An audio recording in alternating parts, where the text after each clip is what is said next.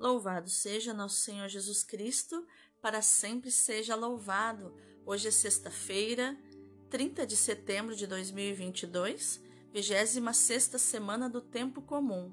E hoje celebramos o dia de São Jerônimo, o grande tradutor e exegeta das Sagradas Escrituras. O nome Jerônimo significa nome sagrado.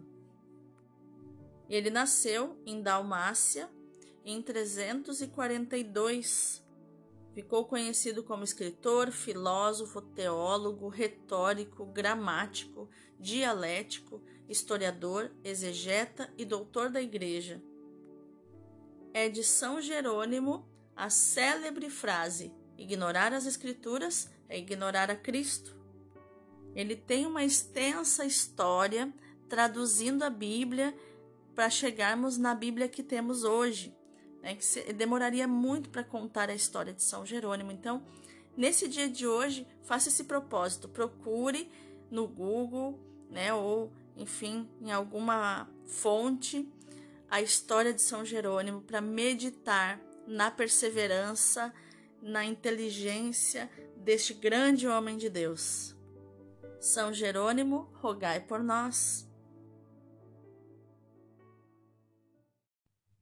Iluminai, Senhor, as nossas ações, para que em vós comece e em vós termine tudo aquilo que fizermos no dia de hoje. Em nome do Pai, do Filho e do Espírito Santo. Amém. Rogai por nós, Santa Mãe de Deus, para que sejamos dignos das promessas de Cristo. Amém. Senhor, nosso Deus Todo-Poderoso, eu creio que tu és a própria excelência por isso eu creio que és excelente em todas as tuas obras e que tens o melhor para mim. Eu te consagro esse ano de 2022 para que seja um verdadeiro ano da excelência em todas as áreas da minha vida, na saúde do meu corpo, da minha alma e do meu espírito, na minha vida profissional e financeira, na minha vida emocional e na minha vida familiar Afasta para longe de mim todo o mal e derrama das tuas excelentes bênçãos e graças sobre mim. Tudo isso eu te peço e já te agradeço, na certeza de ser atendido, em nome de Jesus. Amém. Divino Espírito Santo, consumi em mim tudo aquilo que me impede que eu me consuma em vós. Dá-me o amor pela palavra de Deus. Dá-me o entendimento da palavra que eu vou ler hoje, que vou meditar, que vou orar hoje, que vou ruminar, degustar, Espírito Santo de Deus. Dá-me este amor. Torna essa palavra viva e eficaz no meu coração. Que a terra do meu coração seja fecunda para acolher a semente da tua palavra, da palavra de Deus. Amém. A primeira leitura de hoje é do livro de Jó, capítulo 38, versículos do 1, depois do 12 ao 21, também o capítulo 40, versículos do 3 ao 5. O Senhor respondeu a Jó no meio da tempestade e disse: Alguma vez na vida deste ordens amanhã ou indicaste a aurora o seu lugar para que ela apanhe a terra pelos quatro cantos e sejam dela sacudidos os malfeitores? A terra torna a argila compacta, e tudo se apresenta em trajes de gala, mas recusa-se a luz aos, mal, aos malfeitores e quebra-se o braço rebelde. Chegaste perto das nascentes do mar, ou pousaste no fundo do oceano? Foram-te franqueadas as portas da morte, ouviste os portais das sombras? Examinaste a extensão da terra? Conta-me se sabes tudo isso. Qual é o caminho para a morada da luz e onde fica o lugar das trevas? Poderias alcançá-las em seu domínio e reconhecer o acesso à sua morada? Deverias sabê-lo pois já tinhas nascido e grande é o número dos teus anos.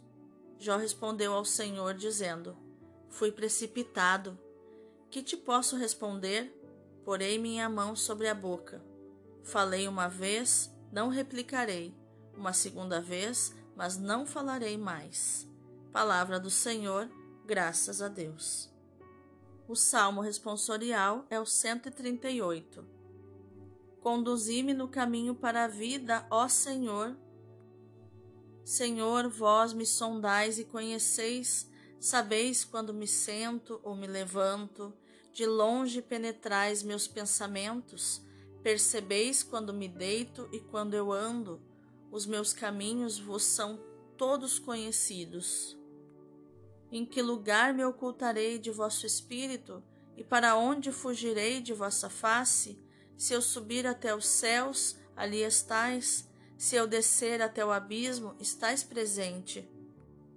Se a aurora me emprestar as suas asas, para eu voar e habitar no fim dos mares, mesmo lá vai me guiar a vossa mão e segurar-me com firmeza a vossa destra.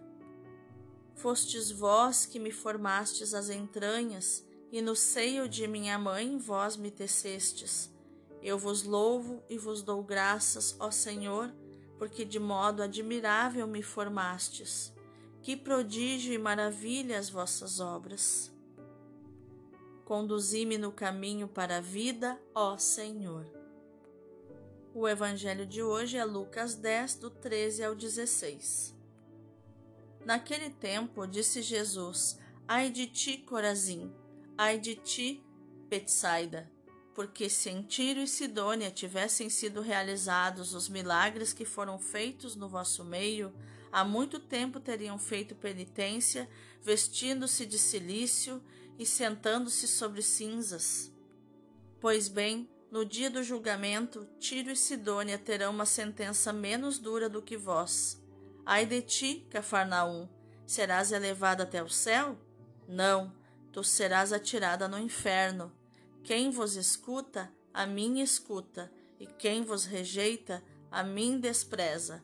Mas quem me rejeita, rejeita aquele que me enviou. Palavra da salvação, glória a vós, Senhor. Vamos entender o contexto dos textos de hoje. A passagem de Jó pelo vale tenebroso do sofrimento baseou-se numa indestrutível esperança. Aquele que Jó procura existe e nos ama. A busca de Deus é penosa e marcada pelo sofrimento, mas o encontro do rosto de Deus nos enche de alegria, de paz, de entusiasmo. O livro de Jó parece descrever o jogo do amor, feito de ausência e de encontro de escondimento e de presença. A mãe esconde-se para que a criança tenha a alegria de a encontrar. Nas últimas palavras do poema, ecoa o tema do Cântico dos Cânticos. O meu amado é para mim e eu para ele, como está em Cânticos 2,16. Jó apelou várias vezes para o juízo de Deus. Ele diz: Oxalá eu tivesse quem me ouvisse. Ele diz no 31, 35. Nos capítulos 38 ao 42, Deus responde finalmente aos pedidos de Jó, mas é uma resposta que, por sua vez, é uma interrogação. Deus apresenta a Jó a imensidão e a grandeza da criação e fala com ele através de perguntas, que é um, o melhor método para trazer a resposta de dentro do ser humano. Deus lhe mostra que o mundo é um imenso projeto divino que causa admiração pela sua grandeza e beleza. As perguntas de Deus a Jó são também para nós. Deus criou o mundo movido apenas pela alegria de dar. Não se pode contemplar o mundo permanecendo fechados em cálculos egoístas, feitos à base de interesses pessoais. Jó que polemizou e lutou com Deus e com os, e com os amigos, fica agora silencioso e confuso. Ele se dá conta da sua cadeia espiritual, sua doença espiritual, que era uma profunda necessidade de controle. Ele renuncia então à discussão, reconhece ter falado demais e superficialmente. Jó sempre foi sincero, procurou seriamente mas não encontrou. mas pode finalmente dizer: Agora veem-te os meus próprios olhos. Antes eu dizia, os meus ouvidos tinham ouvido falar de ti. Antes eu te conhecia de ouvir falar. Agora te vejo com os meus próprios olhos. Diz Jó no capítulo 42, versículo 5. Tendo passado pela provação e permanecendo fiel, Jó penetrou finalmente no mistério de Deus. E o Salmo 38, 138 vem confirmar isso, né? Para onde irei? Para onde fugirei? Se subo ao céu ou se me prostro nos abismos, eu te encontro lá. Tem inclusive uma belíssima música que eu amo de paixão. Se eu não me engano, é do Monsenhor Jonas Abib, que diz exatamente que narra esse Salmo 138 com uma beleza que é uma das, das minhas canções preferidas. O nome dessa música é Tu Me Conheces, do padre Jonas Abib mesmo. Então, aconselho você a ouvi-la. Já no evangelho de hoje, é, é concluída então a mensagem com que foram enviados os 72 discípulos. Mas por que Jesus fala tão duramente das cidades de Corazim, Betsaida e Cafarnaum? O que será que Jesus quer nos dizer a condenação das três cidades deve ser entendida em vários níveis. Em primeiro lugar, Jesus sublinha que estas cidades não acolheram a palavra pregada por ele, ou seja, a graça do Evangelho, o apelo à conversão. Em segundo lugar, Jesus realça o abandono dos seus, talvez se dê conta da hostilidade do povo. As cidades pagãs de Tiro e Sidônia terão um juízo menos severo que o povo de Israel.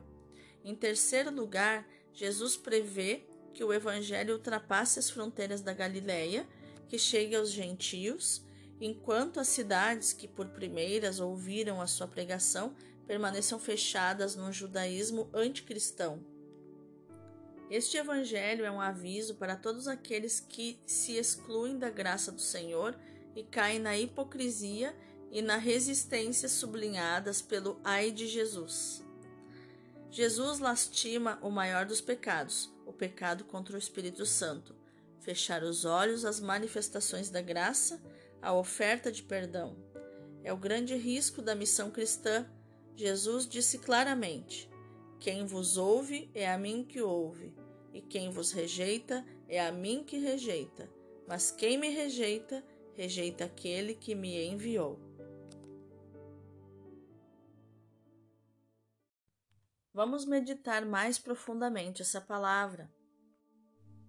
Diante dos males e das injustiças que nos rodeiam, facilmente somos tentados a protestar contra Deus. Foi o que fez Jó no meio do seu sofrimento. Ele diz: Por que ocultas a tua face e me consideras teu inimigo? Queres assustar uma folha levada pelo vento e perseguir uma palha ressequida? pois escreves contra mim acusações amargas e atribuís-me e atribuis-me faltas da minha mocidade. Diz Jó no capítulo 13, do 24 ao 26. Mas no fim do livro ouvimos Deus que interpela Jó. Alguma vez na tua vida deste ordens amanhã e indicaste o seu lugar à aurora? Desceste até as fontes do mar e passeaste pelas profundidades do abismo? Abriram-se-te, porventura, as portas da morte? Viste as portas da morada tenebrosa? Deus pergunta a Jó, no capítulo 38, nos versículos 12 e 16. Quantas coisas Jó tem ignorado? Quantas coisas lhes escapam e, não, e ele não pode captar. Nem com a ciência mais refinada poderia conhecer muitas coisas.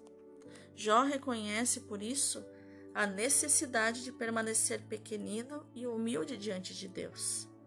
Falei como uma criança, que posso responder-te, ele diz no capítulo 40, versículo 3. Jó reconhece que não sabe tudo, só Deus possui toda a ciência. É preciso confiar nele, abandonar-se a ele. Renuncia a fazer perguntas. Ponho a minha mão sobre a boca. Falei uma vez, oxalá não tivesse falado. Não vou falar duas vezes, nem acrescentarei mais nada. Ele diz no capítulo 40, versículo 4. A humildade é o não saber, é estar sem pretensões diante de Deus. Só na humildade, na ponta dos pés, podemos entrar no mistério de Deus. Refletia nestas coisas para as entender. Problema difícil para mim até o dia que entrei no santuário de Deus e compreendi a sorte que aos ímpios esperava. Eu era um louco, sem entendimento como um irracional diante de vós, porém estarei sempre convosco. Diz o Salmo 72, do 16 ao 23. Jó nos ensina que o mais importante é estar sempre com Deus. Precisamos pedir ao Senhor um espírito de sabedoria e de revelação para descobrir e conhecer verdadeiramente a Cristo Senhor crucificado, de lado aberto e coração trespassado para no meio das provações da vida compreendermos a esperança a que fomos chamados. Isso diz Paulo em Efésios 1, do 17 ao 18. A nossa esperança, realidade que não desilude, conforme Romanos 5,5, é o único necessário para nós, que é a vida de união ao sacrifício de Cristo em todas as circunstâncias da nossa vida. O cumprimento das Escrituras, ou seja, da vontade do Pai, é em Cristo a expressão de uma verdadeira liberdade, uma verdadeira, um verdadeiro sacrifício desse homem Deus, vivida, vivido no tempo, tendo sido ele mesmo provado em tudo, a nossa semelhança, com exceção do pecado, nos diz Hebreus 4,15. Apesar de filho de Deus, aprendeu a obedecer sofrendo e, uma vez atingida a perfeição, como sacerdote, como vítima, tornou-se para todos os que lhe obedecem fonte de salvação eterna, nos diz Hebreus 5, do 8 ao 9. Vamos orar? Senhor Jesus, ao contemplar o teu mistério de amor, o abismo de sofrimento que envolveu teu coração, fico sem palavras e sem forças. Sinto-me incapaz de experimentar o infinito poder do teu amor por mim. E acabo sucumbindo diante da tua entrega completamente desarmada. Faz-me compreender o que está no mais profundo dos meus tormentos, das minhas dores, das minhas tristezas o que está escondido nos problemas que tanto me afligem. Que eu jamais me afaste de ti, Senhor. Ajuda-me a pôr as minhas mãos nas tuas mãos para atingir o teu mistério, que não suprime os sofrimentos, mas os torna capazes de me conduzirem ao Pai. Mostra-me que o segredo profundo da realidade não está tanto nas grandes especulações, quanto na superabundância do amor do Pai. Ensina-me, Senhor, a acolher os meus sentimentos, acolher as minhas dores, não apagá-las, mas torná-las combustível para viver mais e mais da tua palavra. Amém.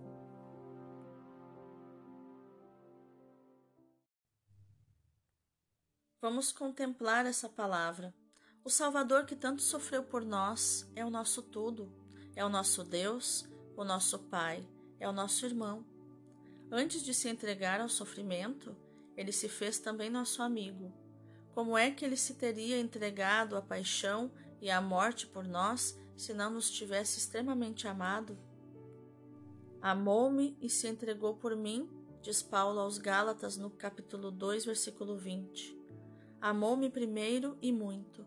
Sem isso, como é que teria chegado a entregar-se por minha causa a todos os sofrimentos? Esta consideração deve dominar todas as meditações sobre a paixão. Ele amou-me. Eu era a sua vinha, que ele cultivava com amor, que a envolvia de assíduos cuidados. Ele amou-me. Eu era o seu filho e o seu irmão. Eu era a sua filha e a sua irmã. E porque ele me amava, quis dar a sua vida para me salvar. Que coisa mais linda, né? Essas palavras do Padre Leão Deon. E que a nossa ação no dia de hoje, meu irmão, minha irmã, seja meditar, proclamar e viver esta palavra de Jó 44 que diz: Ponho a minha mão sobre a boca, não vou mais replicar. Deus abençoe o teu dia. E lembre-se, você não precisa ter o controle de tudo. Deus é que deve ter o controle de tudo.